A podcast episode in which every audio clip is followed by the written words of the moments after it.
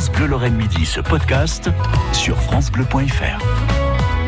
Nous avons connaissance de pas mal de duchesses de Lorraine, Ah oui. dont une qui a un prénom. Alors, je sais pas si c'était le vrai prénom, chrétienne de Danemark. Est-ce que c'est son vrai prénom Alors il y a plusieurs, euh, il y a plusieurs variantes. Il y en a qui disent chrétienne et d'autres qui disent Christine. En fait, c'est c'est une variante de, de Bah, du prénom, euh, bon, euh, c'est vrai que dans, dans les chroniques lorraines, alors, par exemple, dans le livre de Christian Pfister, qui est une sorte de bible un peu, hein, même si on a eu de, un qui a été très bien fait il y a, il y a une petite dizaine d'années sur l'histoire de Nancy, le gars euh, euh, qui raconte l'histoire de Nancy avec plein d'anecdotes, c'est Christian Pfister. C'est un livre qui avait été écrit euh, dans les années 1900, 1890-1900, et lui il parle de chrétienne de Danemark. D'accord. Et elle était vraiment du Danemark?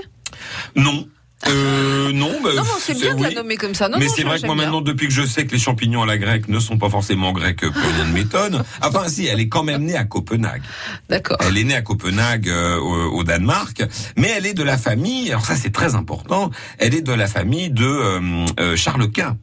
Euh, puisqu'elle est la nièce de l'empereur Charles Quint. Alors, il faut se remettre un peu à On n'est l'époque. pas du tout dans l'époque. Moi, je suis. Alors on est au début du XVIe siècle, hein, 1500, elle est née en 1521. euh, vous savez, c'est l'époque euh, de euh, euh, comment dirais-je Charles Quint. En fait, il va réunir sous sa couronne euh, quasiment l'empire de Charlemagne, sauf la France.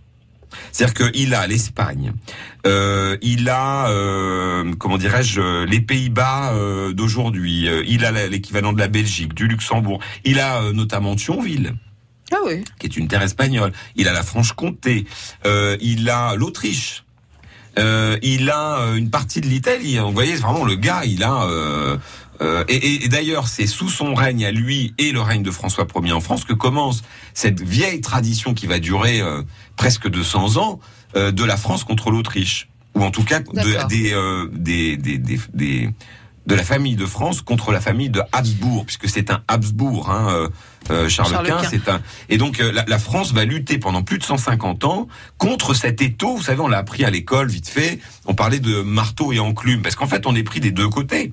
On peut se prendre une armée via l'Espagne, on peut se prendre une armée via, par exemple, l'île à l'époque euh, est espagnole. Ah Vous oui. voyez? Donc on peut se prendre une armée par Lille, euh, on peut euh, se prendre une autre armée par Besançon. euh, donc du coup, l'obsession des rois de France, ça va être de, de, de faire éclater cette espèce de empire de, De gang, oui, oui. Voilà. Et ça va d'ailleurs tellement être une tradition que euh, ça va nous emmener dans une euh, euh, comment dirais-je une époque funeste au XVIIIe siècle, puisque euh, sous Louis XIV ça continue. Alors vous imaginez 1521.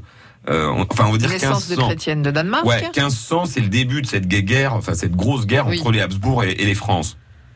Eh bien, euh, Louis XIV euh, va continuer. Hmm. Même s'il épouse d'ailleurs une euh, une Habsbourg, hein, ça, les mariages règlent pas les, toujours les le truc. choses. voilà. oui. Ça va aller jusqu'à Louis XV. Mhm. Vous vous rendez compte qu'il va dire, euh, euh, qu'il va être obligé par la cour, c'est-à-dire par ses nobles, à aller contre euh, l'Autriche, alors que lui-même sait que ça n'a aucun intérêt. Et d'ailleurs, pour revenir à Nancy et à la Lorraine, euh, il aura quand même cette intelligence Louis XV. Alors il s'est fait un peu rouler parce que Marie-Thérèse d'Autriche était intelligente, mais dans les années 1700.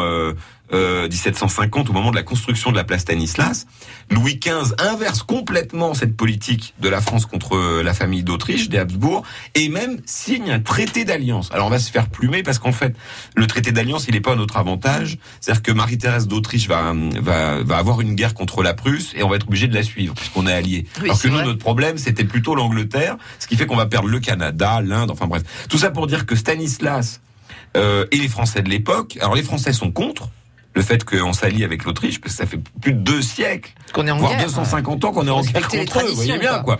Euh, euh, mais Stanislas lui va faire ériger une fontaine pour célébrer cette alliance complètement extraordinaire de la France et de l'Autriche. Cette fontaine, elle existe toujours sur une place qui porte le nom de cet événement diplomatique, c'est la place d'Alliance.